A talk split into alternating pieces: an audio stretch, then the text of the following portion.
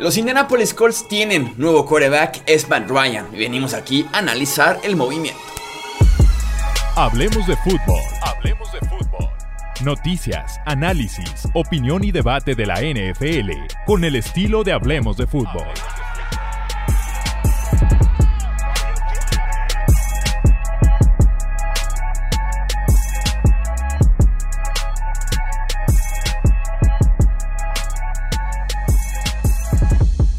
Tal amigos? ¿Cómo están? Bienvenidos a un episodio más aquí en Hablemos de Fútbol. Yo soy Jesús Sánchez. Ya platicamos en un episodio anterior, en un tipo recopilatorio de movimientos, sobre este cambio de Matt Ryan, pero me pidieron que hiciera una parte un poquito más extensa sobre los cambios principales en este offseason. Y uno de ellos, sin duda alguna, es el de Mary Ice. No por el pago, no, no por el precio que se paga por Matt Ryan, pero sí por el movimiento, implicaciones, implicaciones históricas incluso, así que vamos a platicar de este intercambio entre Falcons y Colts. Matt Ryan por una tercera ronda del draft 2022. Matt Ryan que le sale barato en Indianapolis tanto en el precio como en el contrato. Eh, llega con un contrato de dos años, 51.7 millones de dólares. Realmente no se extiende, no firma nuevo contrato. Eso sí, unos eh, bonos por ahí, unos sueldos, los garantizan los Colts para decirle a Ryan, te vas a quedar aquí dos años. Eh, y después lo reestructuran para poderle bajar el impacto en el tope salarial y en ese sentido sí sale muy barato para Indianapolis, ¿no? En 2022 apenas contará con algo así como 18 millones de dólares en el tope salarial, que es una ganga para un coreback titular hoy en día. Y en el 23 contará con 28 millones de dólares.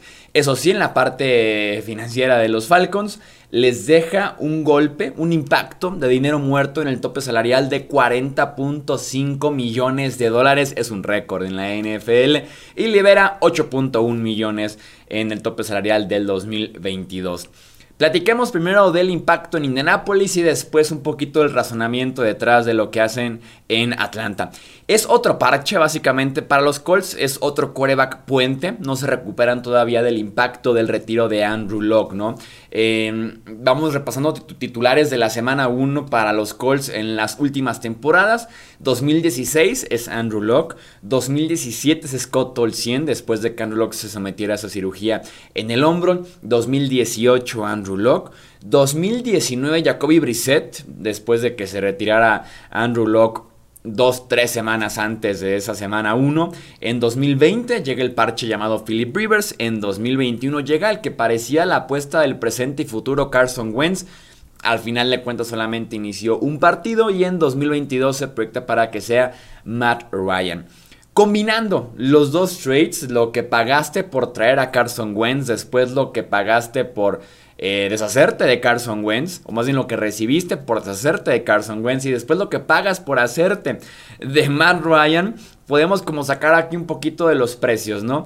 Al final de cuentas, los Colts han traspasado un pick de primera y tercera ronda y a Carson Wentz por Matt Ryan, un pick de segunda ronda del 2023 subir 5 puestos en la segunda ronda del 2022 y también subir 9 puestos en la tercera ronda del 2022. Al final de cuentas, no sale tan caro el error llamado Carson Wentz. Sí, perdiste una primera, pero recuperaste una tercera y muy probablemente una segunda. Entonces, digo, no sale al final de cuentas tan caro ese error tan costoso el haber adquirido después de deshacerte de Carson Wentz, porque el fútbol team el fútbol team. Porque los Commanders, o sea, primero les digo Redskins cuando ya no son Redskins, cuando ya son fútbol team. Y ahora les digo fútbol team cuando ya son Commanders y ya no son fútbol team. Eh, ¿En qué estaba? Ok, no sale tan mal el cambio de Carson Wentz porque eh, los Commanders pagan bastante por Carson Wentz. Pagar una segunda y una tercera es bastante, bastante, bastante por un quarterback como eh, Carson Wentz, sobre todo cuando tenía ya casi casi marcadito el camino de salida de Indianapolis, ¿no?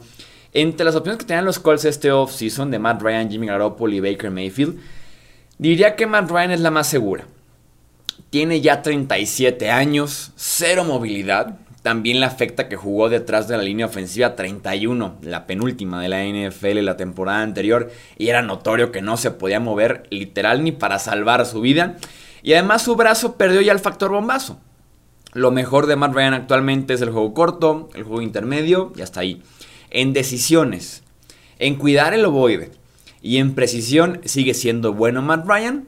Se nota la experiencia, se nota el nivel que está ahí y sin duda alguna si comparas en esas tres categorías a Matt Ryan, a Baker Mayfield y a Jimmy Garoppolo, decisiones, cuidar el balón y precisión, se lleva a los tres eh, de calle, ¿no? Y también te se llevaría a Carson Wentz. ¿Es mejor en el juego global hoy por hoy que Carson Wentz? Tal vez no.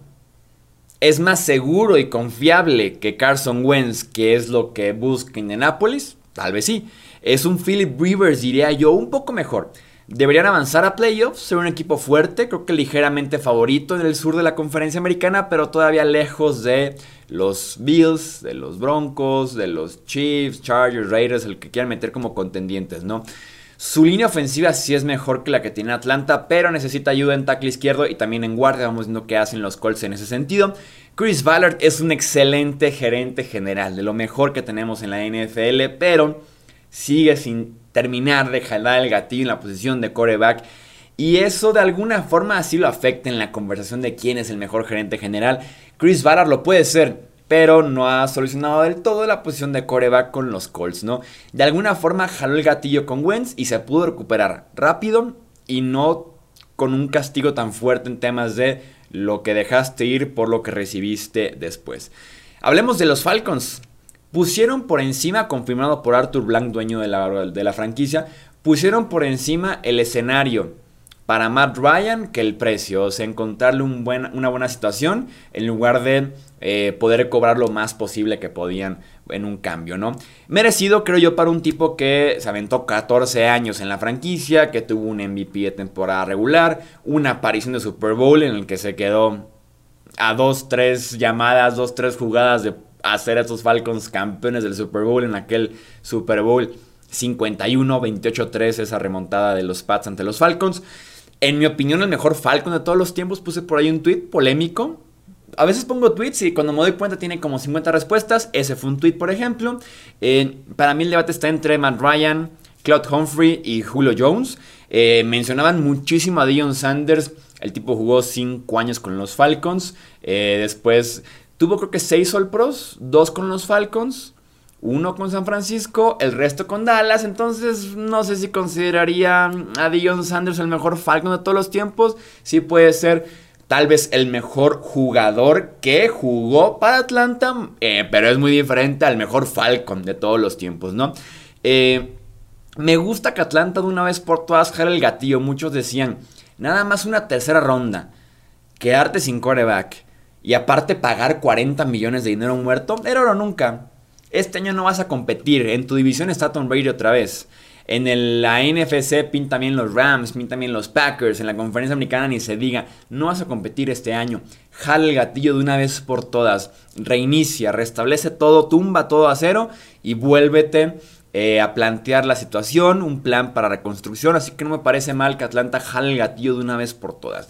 Lo que me acuerdo Digo, no confío en lo absoluto en Marcus Mariota, no es opción a futuro para los Falcons, es un parche a ver qué consiguen en este draft o en el siguiente.